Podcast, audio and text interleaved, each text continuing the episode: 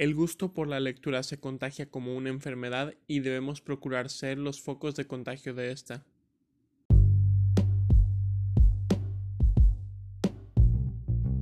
Hola, soy Omar. Bienvenido a Misión. Este es un espacio donde puedo compartir cosas que aprendí, me interesan o simplemente quiero compartir. Espero que disfrutes tu tiempo aquí.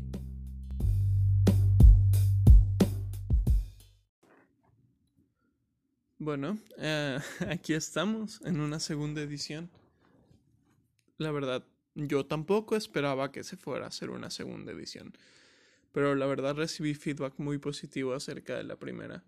Me gustó mucho lo que me dijeron acerca de la primera. Y créanme, no solo es a, los que me dijeron algo, no solo es decirme las cosas buenas, también me pueden decir las cosas malas o cosas que puedo cambiar acerca de esto para mejorar, ¿sí? Ese es el chiste. Sigue siendo extraño hablar en un micrófono, la verdad, es una de las cosas que tengo que mejorar. Pero pues vamos poco a poco, ¿no? Ok, eh, las...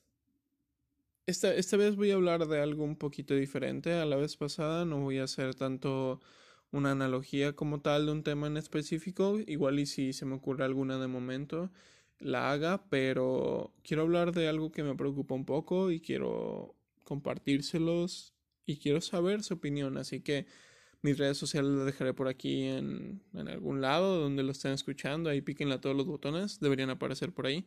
Y me pueden compartir su opinión por cualquiera de esas redes sociales, no tengo problema.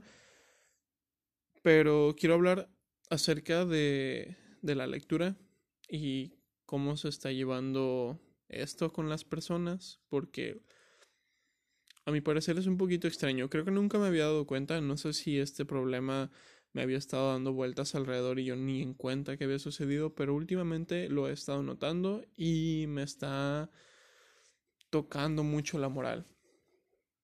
La gente no lee. No, no sé si tenga que ver de nuevo con los tiempos recientes que estamos pasando, esto de la pandemia y todo, 2020, horrible. Pero pues sí, la gente no lee. Y es, es estresante a más no poder. La gente lee lo que quiere y interpreta las cosas como quiere. Y el no leer no me refiero tanto al simple hecho de que, ay, no, no se sientan con un libro, no, no se tragan 10 libros al año, no sé, es, es, va un poquito más allá de esto el hecho de que la gente no lea quiere decir que, por lo menos yo quiero decir, que la gente no está teniendo comprensión ni, lo que, ni con lo que está viendo, ni con lo que ya leyó o con lo que le está llegando, porque ahorita todos ven palabras, todos interpretan palabras escritas, más no leen. No siento que leer simplemente sea poder transcribir lo que está escrito en un lugar a un lenguaje en tu cerebro y puedas este, entender lo que está ahí plasmado, sino que para mí leer como tal es tener cierta comprensión y reflexión de lo que está ingresando a tu cerebro a través de tus ojos. Es como el escuchar. No escuchas si simplemente estás eh, recibiendo la información en tus oídos y la estás mandando a tu cerebro. Cuando alguien escucha, simplemente eh, toma la información y después reflexiona acerca de ella y después puede dar una respuesta o puede quedarse con esa información que recibió a través de sus oídos y me parece lo mismo para los ojos. Cuando alguien está leyendo debe de poder tomar esa información que está plasmada en algún lugar físico tomar esa información, reflexionar acerca de ella o mínimo ser consciente de lo que se refiere a esa información. Ahora, ¿por qué siento esto? Simplemente pues por el hecho de todo lo que tenemos nosotros en el celular. ¿Sí? Yo creo que muchas, muchas, muchas personas que tienen celular tienen WhatsApp. Y en el WhatsApp y en Facebook y en la mayoría de las redes sociales se comparten cosas que no están completamente verificadas o cosas que están un poquito trastornadas. Voy a dar un ejemplo y la verdad este ejemplo es, de los que más me tocó la moral últimamente. Hace no mucho un, un, un medio de comunicación, un medio de noticias. Eh, la verdad no lo siento así porque hizo esto. Compartió una nota la cual decía que la OMS aseguraba, la OMS, la Organización Mundial de la Salud, aseguraba que no iba a haber cura o no había una cura para esto del, del COVID-19. Y pues la nota estaba bastante bizarra porque pues últimamente se han estado saliendo otras notas contradiciendo que pues ya hay vacunas, se están generando estudios, podemos sacar una vacuna en tiempo récord y bla bla bla. Lo extraño fue eso y pues tuve que leer la nota, tuve que entrar y fue, fue raro ver lo que escribieron, sinceramente. Pero no quedó ahí simplemente, no solo ingresé esa información a mi cerebro, yo dije, esto está mal, la OMS no pudo haber dicho esto. Y, en, y efectivamente busqué el video donde estaba el señor, este director de la OMS que tiene un OMS que tiene un, la MS, que tiene un, un, nombre bastante extraño, Teodorus algo, creo que se llama. Y pues el señor estaba diciendo una cosa parecida a lo que venía escrito en la nota, pero no decía exactamente eso. Era, si quieren verlo como un error de traducción está bien, pero yo siento más que nada que era una manera de llamar la atención de las personas, de alarmar a las personas de una manera mala. Eh, eh, lo que estaba diciendo el director de la OMS era básicamente que, que no había... Ay, ¿cómo dijo? No recuerdo muy bien lo que decía. Pero creo que no había una cura en este momento específico o, o que simplemente va a ser muy difícil erradicar el virus del COVID a base de una vacuna, algo por el estilo. No estoy seguro qué era exactamente lo que decía, pero no era que no iba a haber cura para el COVID. Definitivamente no era eso. Entonces, a lo que voy es, muchas personas están leyendo simplemente estas cosas como este título de, de esta noticia toda torcida y bizarra y se está quedando con ello, ni siquiera lo piensa dos veces, dice, ah, ¿sabes qué? Sí, es eso. O de nuevo, ah, ¿sabes qué? Esas gotas ah, te detienen el COVID. No sé, está muy extraño. Pero, ¿por qué pasa todo esto? Es, es otra cosa que pienso y siento que tiene mucho que ver desde los inicios de nuestra educación como lectores como tal.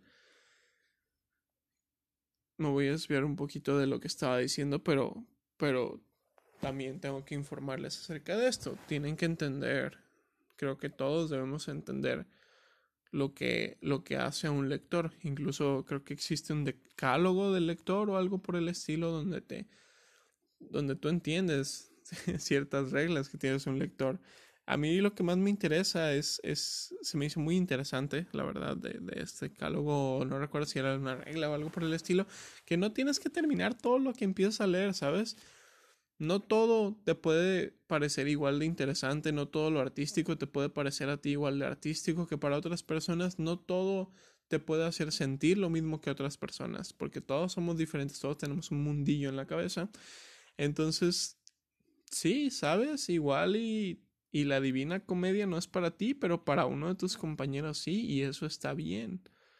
Tenemos que educarnos, tenemos que educarnos como lectores, tenemos que que quitar esas imposiciones que tenemos mal de, de lo que es ser un lector. Tenemos que, que empezar a buscar todo eso y pues, hay, que pensarlo, no, no, solo, no solo hay que quedarnos con las ideas, hay que cuestionarnos todos. todo lo tenemos que cuestionar. Todo lo que nos impusieron cuando éramos niños tenemos que cuestionarlo. Es nuestra obligación como adultos de 22 años, ya soy un adulto, tristemente, que tenemos que cuestionar todo lo que nos han dicho. No podemos quedarnos con, con lo que nos enseñaron en el 2001. Estamos en 2020. Las cosas cambian, hay cosas que cambian, hay cosas que pueden cambiar, ¿sí? Tenemos que informarnos un poquito más acerca del tema, de varios temas, pero este es uno de ellos. Chequen ¿Qué es un lector? Chequen ¿Qué es? ¿Qué, qué hace un buen lector? Chequen si tú eres un lector, chequen si están leyendo por lo menos o si saben leer, porque no solo es tomar información plasmada en físico en algún lugar o en digital y llevarla al cerebro. No solo es eso leer. Ni siquiera yo estoy seguro de que sepa qué es leer. Pero bueno, ahí está mi pequeño rant eh, de, de, esta segunda emisión. Es un poquito más cortito que la pasada, pero supongo que no tengo tantas cosas que decir acerca de esto. No soy un experto de nuevo en, en todos estos temas, pero me considero lo suficientemente razonable para poder hablar un poquito de ellos y darles a ustedes algo de qué hablar, ¿sí? Esa es mi idea. Ustedes tienen algo de qué hablar, entonces háblenlo entre ustedes háblenlo consigo mismo y busquen las respuestas. Tenemos todo un mundo de información en la mano con los smartphones. Tenemos acceso a mucha información con los smartphones. Hay que aprender a leerla. Va. Bueno, eh, creo que esto es todo por hoy. Espero que este episodio también les haya agregado. Es un formato un poquito diferente al anterior y pues me cuentan qué tal les pareció. Por ahí dejaré mis redes sociales en algún lugar. Le pican ahí a todos los botones que vean. Debe de estar por ahí.